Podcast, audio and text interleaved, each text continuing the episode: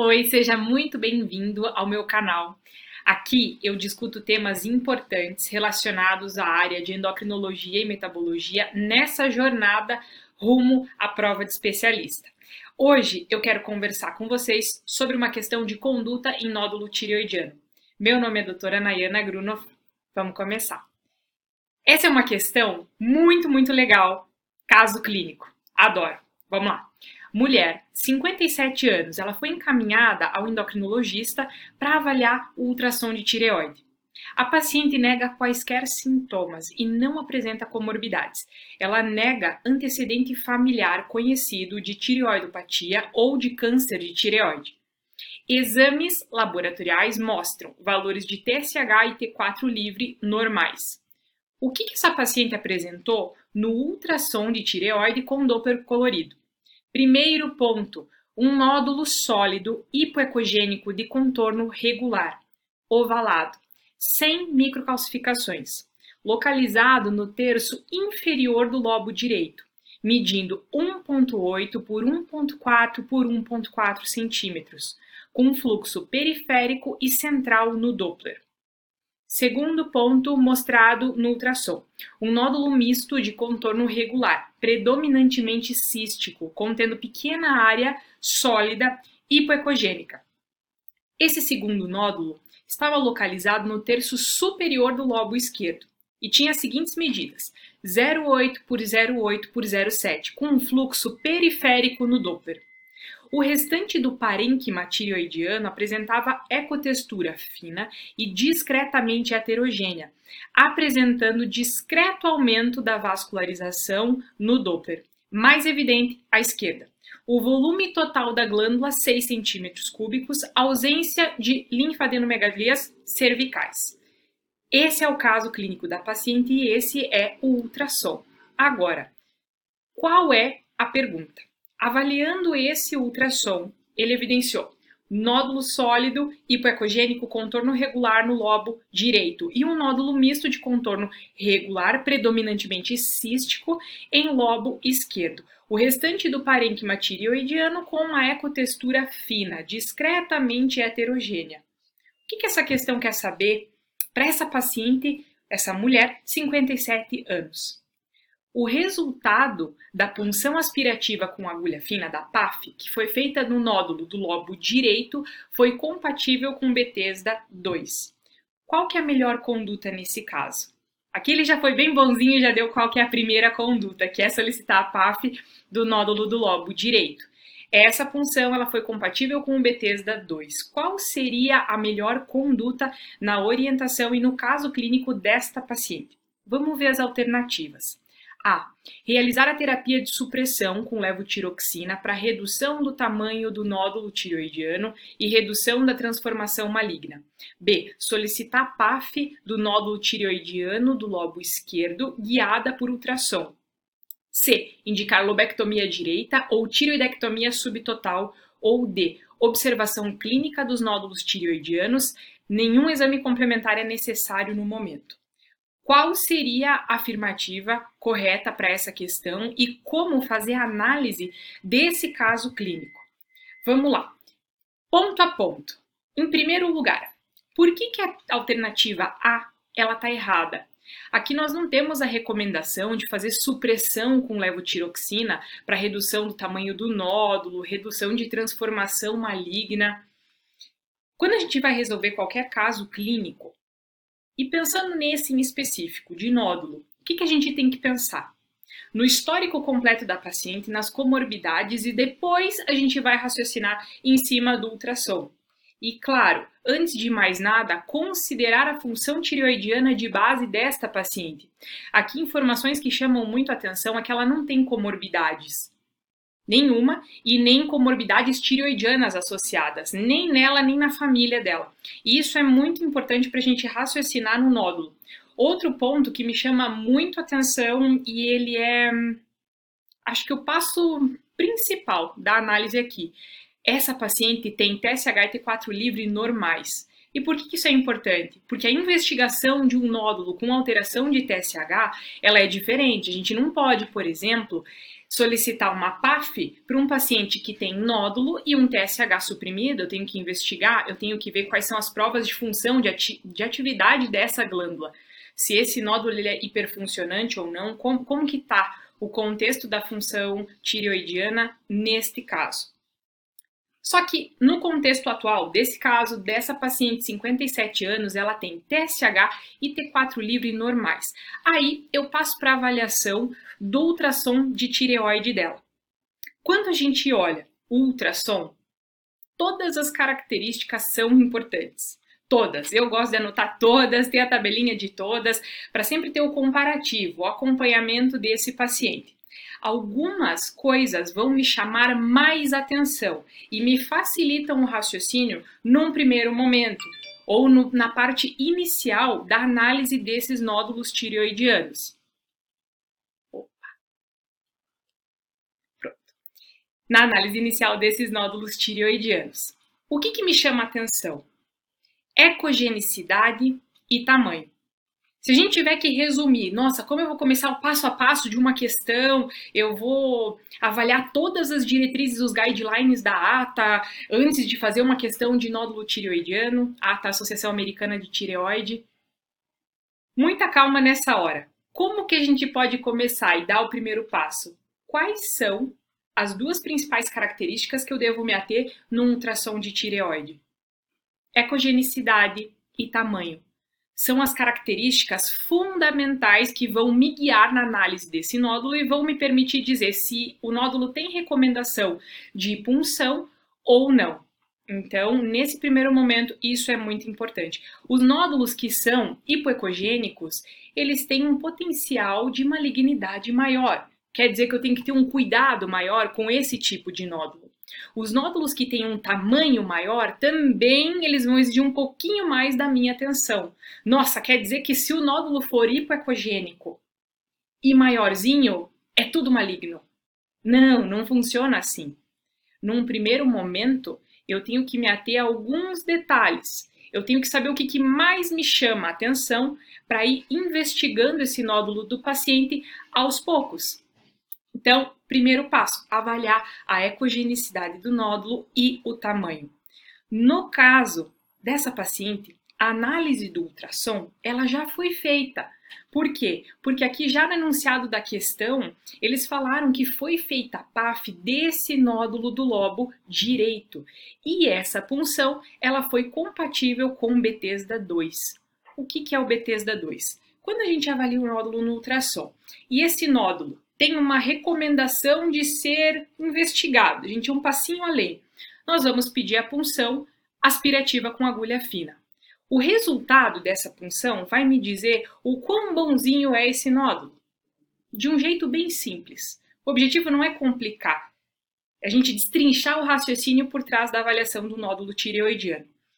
Então, se a gente sabe o quão bonzinho é o nódulo, isso vai me determinar algumas condutas no que eu vou passar para o paciente, em como eu vou tratá-lo e como eu vou acompanhá-lo. Fundamental. O que, que é o Bethesda 2? É o nódulo benigno. Isso que significa Bethesda 2. E o Bethesda 1? O que, que significa? Bethesda 1 significa que a amostra foi indeterminada, tá? Só para a gente fazer um comentário. O objetivo dessa questão não é discutir todas as classificações de Bethesda, mas se o 2 é benigno, o que, que é o 1? Um? O 1 um é amostra indeterminada. No caso dessa paciente, foi feita a PAF e foi compatível com Bethesda 2. É um nódulo bonzinho, benigno. O que, que a gente faz? O que a gente não faz está na letra A. Não tem indicação de fazer terapia de supressão com levotiroxina para reduzir tamanho do nódulo, redução de transformação maligna, não tem recomendação nenhuma. Tanto é que, né, além de não ter essa recomendação, TSH-T4 livre da paciente não estavam normais, então não tem recomendação da gente iniciar o tratamento com levotiroxina aqui, nem num contexto normal, nem num contexto de nódulo. Perfeito? Agora vamos para B. Por que, que a B está errada? Eu preciso solicitar a PAF do nódulo tireoidiano também do lobo esquerdo, guiada por ultrassom. Será que eu preciso mesmo fazer a pulsão, a PAF do nódulo do lobo esquerdo? Nossa, Naya, nesse ponto aqui eu não lembro nem aonde que, que era o nódulo, o que que era. Vamos voltar. Se a gente consegue visualizar o laudo, fica bem melhor na hora de interpretar. Vamos lá. Esse aqui é o ultrassomzinho dela. Então, o primeiro nódulo, que está no primeiro parágrafo aqui, é o hipoecogênico, com um contorno regular, ovalado, sem microcalcificação, é o do lobo direito. Prestem atenção no tamanho dele, ele tem mais que um centímetro. Perfeito? Agora, a nossa pergunta da letra B era: será que eu vou puncionar esse nódulo do lobo esquerdo? Será que tem recomendação? Qual que é o nódulo do lobo esquerdo? É o que está no segundo parágrafo.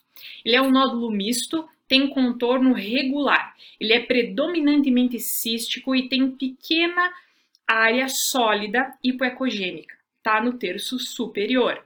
As medidas, ele tem 0,8 por 0,8 por 0,7, tem fluxo periférico no Doppler. Existe uma recomendação formal de punção desse nódulo do lobo esquerdo Lembra o que, que a gente falou? O que, que mais me chama atenção num passo inicial de uma análise de nódulo tireoidiano no ultrassom? Dois pontos: textura, perdão, ecogenicidade e tamanho. Qual que é a ecogenicidade deste nódulo do lobo esquerdo? Ele não é um nódulo misto? Ele não é predominantemente cístico? Sim, ah, Nai, mas ele tem aqui, tá dizendo que ele contém uma pequena área sólida hipoecogênica. E quando nós temos um nódulo que ele tem uma pequena área sólida hipoecogênica no seu interior, isso poderia até ser alguma coisa, ou vir a ser num futuro. Concordo. Mas o nódulo ele é predominantemente cístico. Qual é o tamanho desse nódulo? Ele é inferior a um centímetro. Isso já é uma característica muito positiva. Quanto ao fluxo sanguíneo, ele tem um fluxo periférico ao Doppler. Isso é uma característica também que fala a favor de benignidade. Quer dizer que sempre que eu tiver um fluxo sanguíneo periférico, o nódulo é bonzinho? E se o fluxo sanguíneo for central, ele não é bonzinho? Não. A gente já viu que a classificação de fluxo sanguíneo de um nódulo, ela é muito importante, ela ajuda num contexto, numa análise completa de nódulo tireoidiano. Mas olhando assim, isoladamente cada característica, a gente não pode pegar uma característica só do nódulo e dizer, afirmar com certeza que ele é bom, ele é completamente benigno ou ele é completamente suspeito. Percebem? Nesse nódulo do lobo esquerdo, então, a gente já viu que, pelo primeiro ponto, na ecogenicidade, ele é predominantemente cístico. Isso já me fala mais a favor de benignidade. O tamanho dele é menor do que um centímetro. Esse nódulo formalmente não tem indicação, recomendação imediata de PAF. Por isso que a afirmativa B ela está incorreta. Questão de caso clínico é sempre uma questão muito legal, porque a gente pode abordar vários conceitos em uma pequena alternativa. Não é só a gente ver qual que é o caso, o ultrassom foi esse, a conduta é X, gabaritei a questão.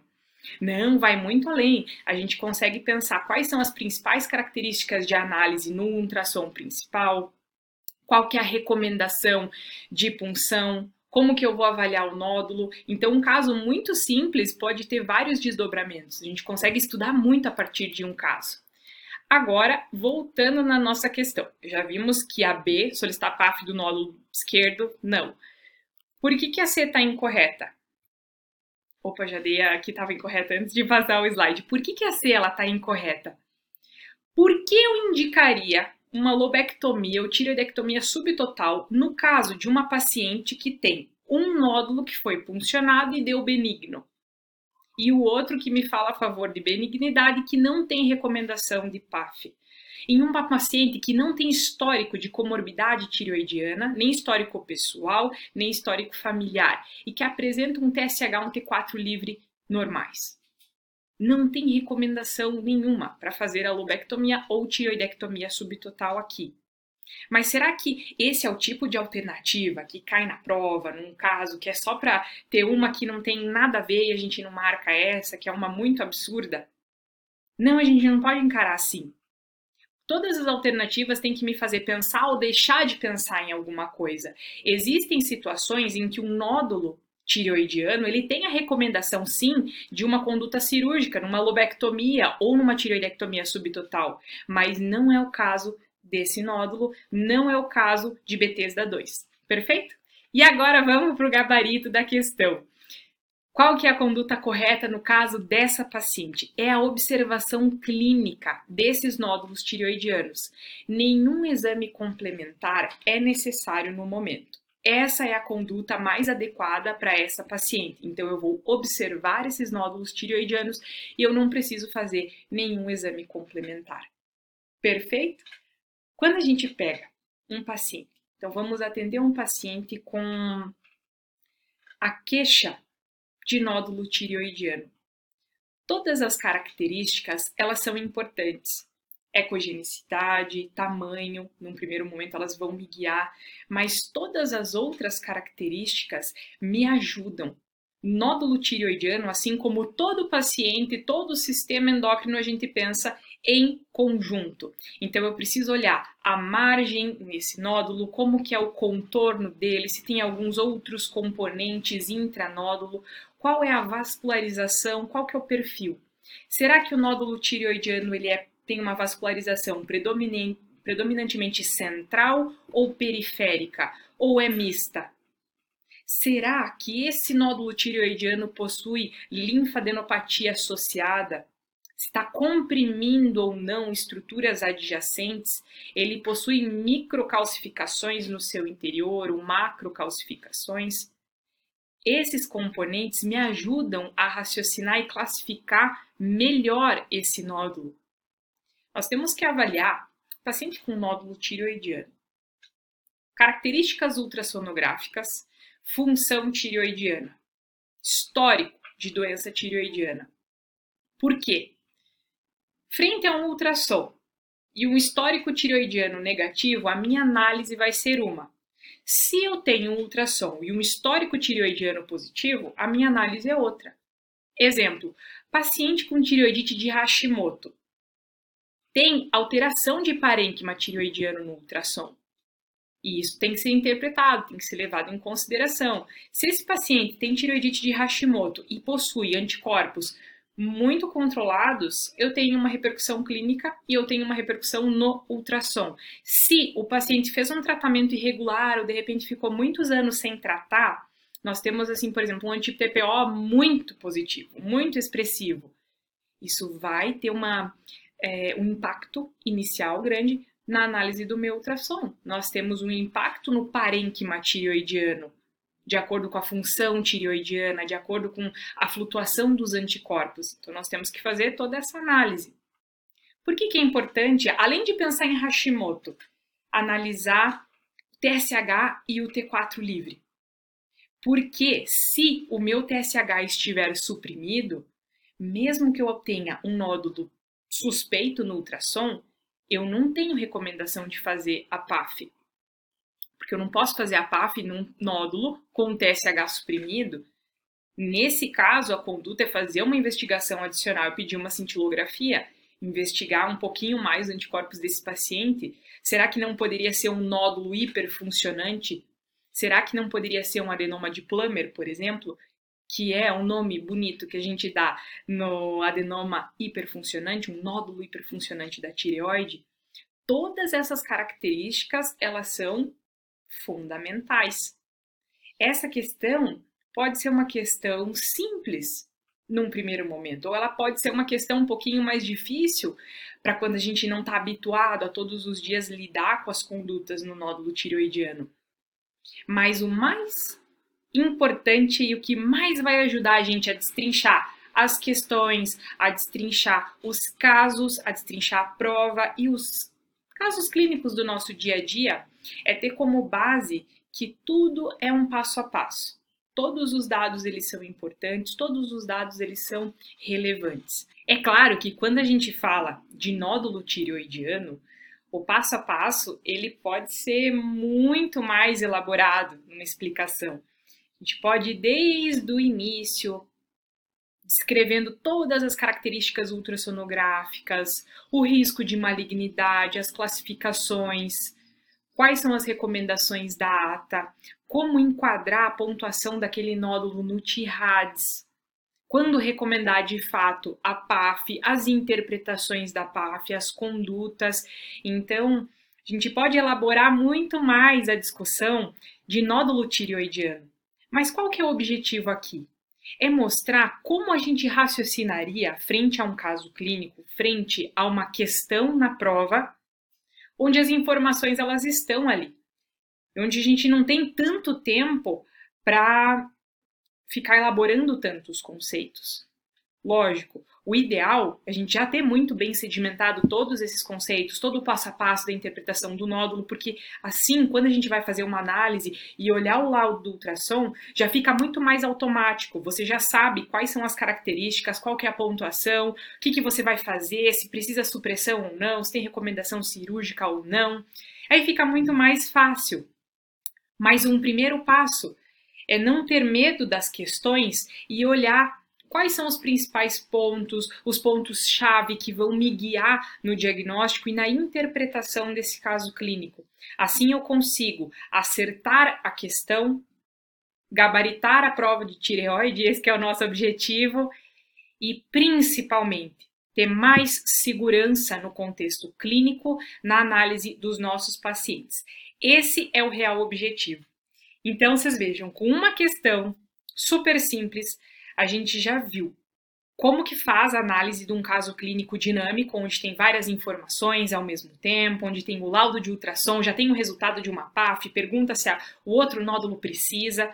A gente já sabe como olhar de uma maneira abrangente o caso clínico, olhar e levar em consideração a função tireoidiana base do paciente, quais são os requisitos principais de um ultrassom para eu indicar ou não uma PAF, qual que é a conduta no caso de Bethesda 2, que é um nódulo benigno, observação clínica desses nódulos tireoidianos sem exames adicionais, e os outros pormenores.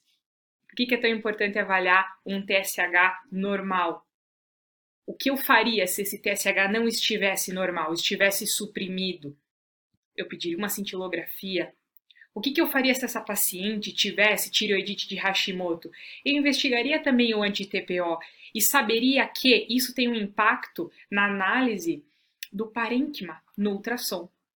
Então, vocês vejam, com algo muito simples, a gente consegue estudar um leque muito amplo da função tireoidiana e das condutas.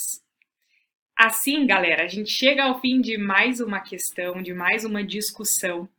Eu vejo vocês no próximo vídeo. Até!